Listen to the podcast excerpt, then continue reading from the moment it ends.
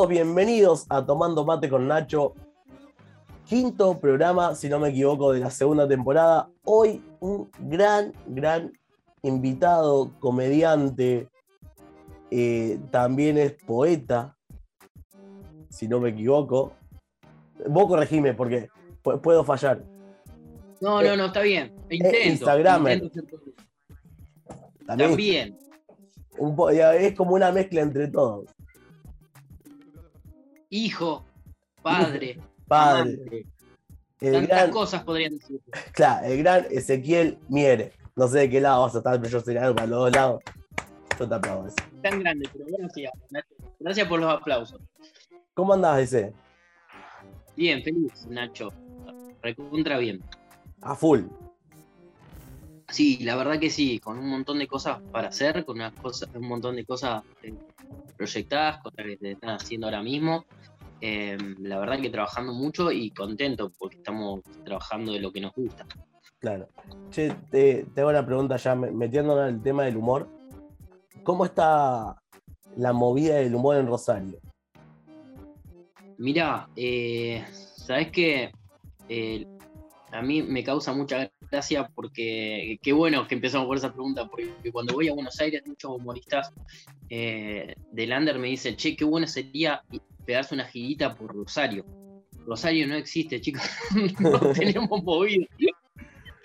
Soy yo mío, como dice, pobrecito. Claro. Sigue viviendo en tu... Eso no está pasando en Rosario. Hay, hay humoristas muy buenos, eh, pero hay un circuito muy reducido. Eh, recién ahora estamos eh, empezando a actuar en vivo de nuevo. Eh, Buenos Aires se nos adelantó un montón. Ustedes ya, venían con un protocolo que les permitía actuar, a nosotros no. No se apuesta en los bares de, Rosario al stand-up. Sí, a, a, por ahí las bandas y ese tipo de cosas, pero no al stand-up precisamente. Así que hay poca movida. Hay, hay buenos comediantes, sí, pero la movida es, la verdad que es muy reducida. Envidiamos muchísimo a Capital, Claro. muchísimo. Sí, yo, yo vivía allá en Rosario y, y empecé con el stand-up allá.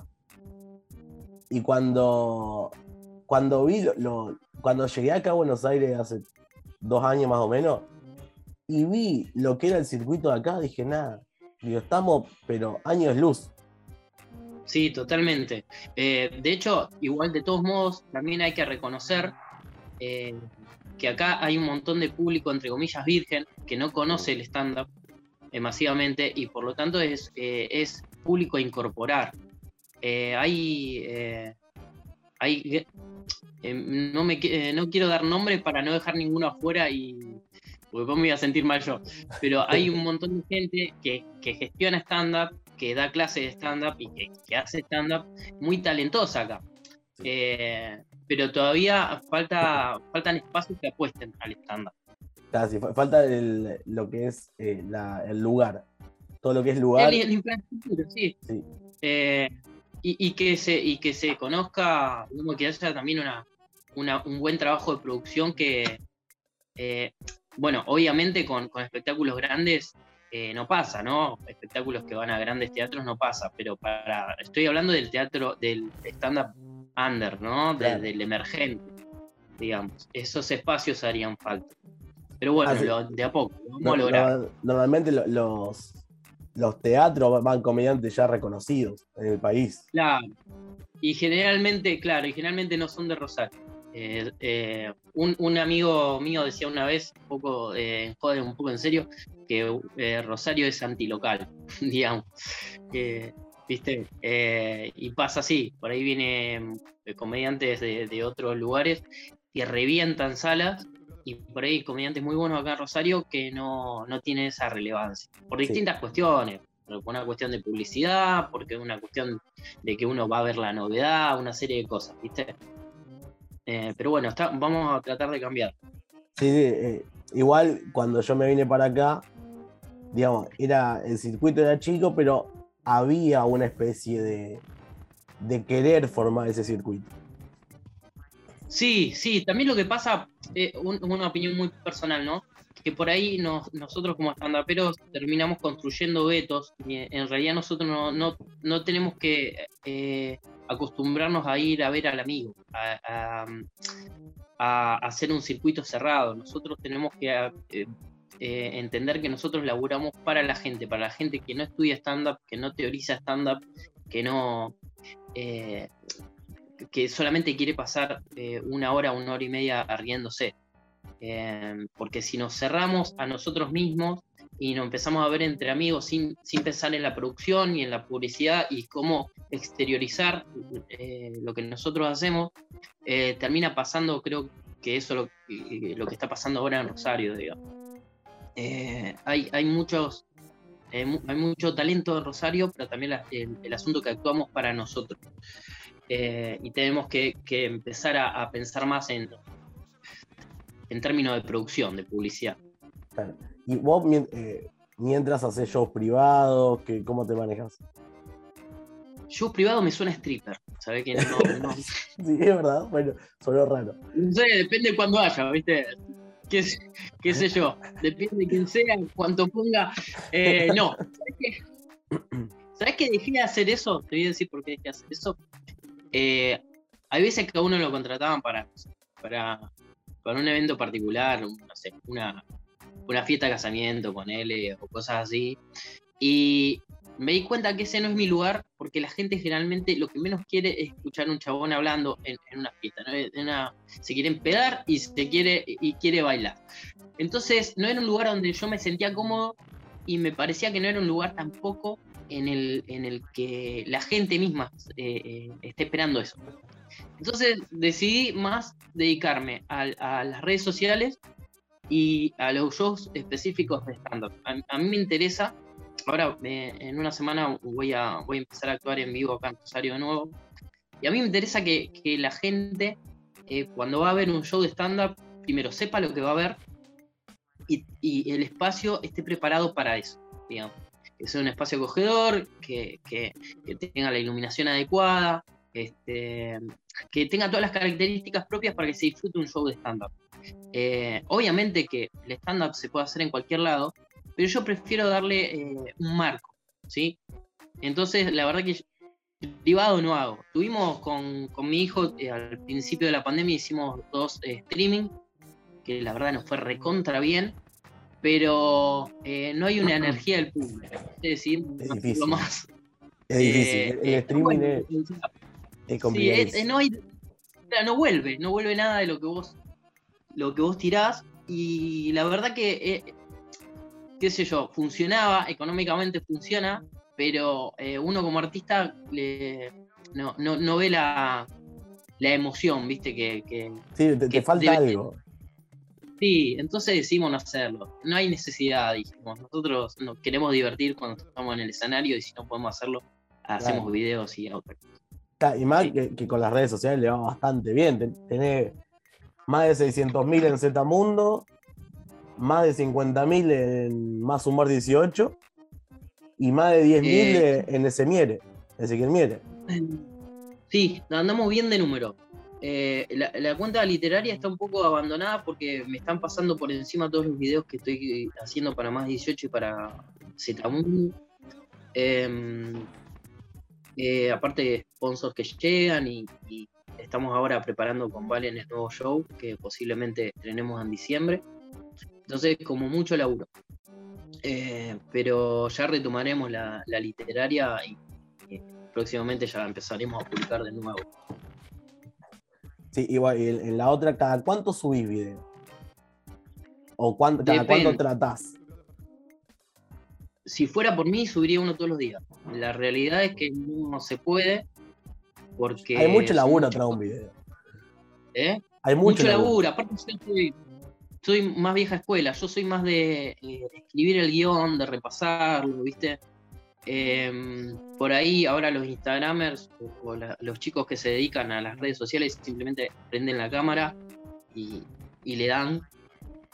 Y yo no tengo, la verdad, eh, no tengo ese poder de improvisación que es algo que me queda pendiente que tengo que empezar a, incorporar. Eh, de todos modos lo disfruto. Por ahí me lleva más tiempo a mí que a otros Instagramers, a otra gente que labura esto, pero yo disfruto el proceso creativo, así que me parece bien. con respecto a Zetamundo, nosotros grabamos cuando a Valen se le canta. Hace como dos semanas que no grabamos un video, porque él está, ahora está dibujando mucho, está haciendo mucha, está guionando mucho. Eh, y bueno, nada, él cuando quiere jugar a eso lo hace y cuando no, si bien no está muy alejado, eh, bueno, no, digamos. Eh, por ejemplo, estas dos semanas, ya te digo, no estuvo grabando videos, pero sí estuvo muy metido con esto de, crear historias. Está muy reflexivo con, lo que hace, ya, ya, está más grande. O sea que está en un proceso muy interesante. Nueve. Nueve. ¿Y empezaron con esto? ¿Cuánto tenía él? El primer video lo grabó a los tres. Nos hicimos virales a los cinco. Eh, es, La mitad de su vida ya fue viral. Claro, e, es una locura. O sea, sí, está bien que eh, yo lo, que siempre lo hablaba con amigos y pues, con mi hermana, que es muy fanática tuya, y de tu hijo, que ella fue una de las primeras que me mostró un video de ustedes. Y, lo que siempre rescatábamos era que no lo hacían todo el tiempo los videos, sino como que se notaba eso, que lo hacían cuando Valentín tenía ganas. Y eso me parece que es algo a rescatar, porque muchos de los que se hacen virales con sus hijos, vos lo ves que suben videos casi todos los días. Y yo digo, no sé si el nene tiene tantas ganas de subir video todos los días. Y mirá, no puedo hablar por los demás, pero Valen, como todo chico, eh, hay veces que se levanta y está furioso para hacer video, que tiene cinco videos en un día, o se levantó re loco. Y otros días, no, otro día caza la bicicleta, o nos vamos a correr al parque, o dibuja. Eh, recién ahora, porque, eh, porque, obviamente está más grande, está empezando a tomarlo con cierta estructura, esto de, de grabar y ensayar y eso. porque es su tiempo, ya, ¿no? Claro. Eh, ahora sí, es más, ya te digo, más reflexivo con respecto al humor. Eh, se da el tiempo de estudiar lo que va a decir de otra manera. Me pregunta más. Eh, se lo está tomando de una manera más, se puede decir, profesional. Nosotros antes teníamos miedo de decir trabajo. De hecho, no lo era, porque Gabriel grababa cuando quería. Pero ahora realmente él se toma un trabajo para hacer lo que hace. Eh, antes, si bien aprendía y le gustaba incorporar, ahora es como se lo toma de manera más seria y está más apasionado. Ahora tiene perfil de actor. Antes no, antes era un nene jugando. Ahora está, ya es un actor en formación. Sí, se nota esa evolución.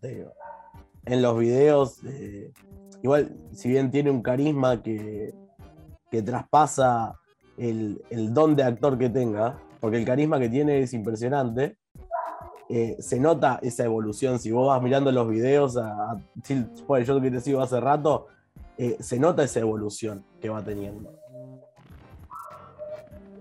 Y son textos más largos, por ahí son textos más complejos.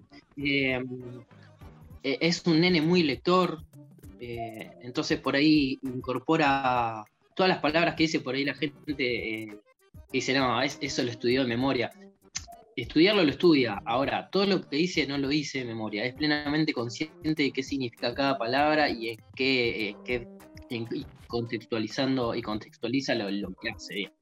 Eh, creo que eso, más allá de que le salga verosímil o no, creo que lo valioso de, del, fenómeno de, de es que él eh, incorpora mucha información y aprende de una manera lúdica y, y, recontra sana aparte, porque no está forzado, digamos. Es, eh, lo, lo, que yo más valoro, lo que me parece más valioso, es que Valen está aprendiendo de manera orgánica eh, y divirtiéndose.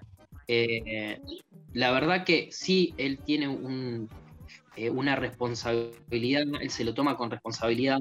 él sabe que si quiere hacer un show no no, no lo puede hacer como hace un video que dice un día lo hago, un día no, que es un entrenamiento, que eh, como cualquier actividad, eh, cualquier nene que vaya a jugar a la pelota va a entrenar, va a entrenar tres veces por semana para jugar el domingo, digamos.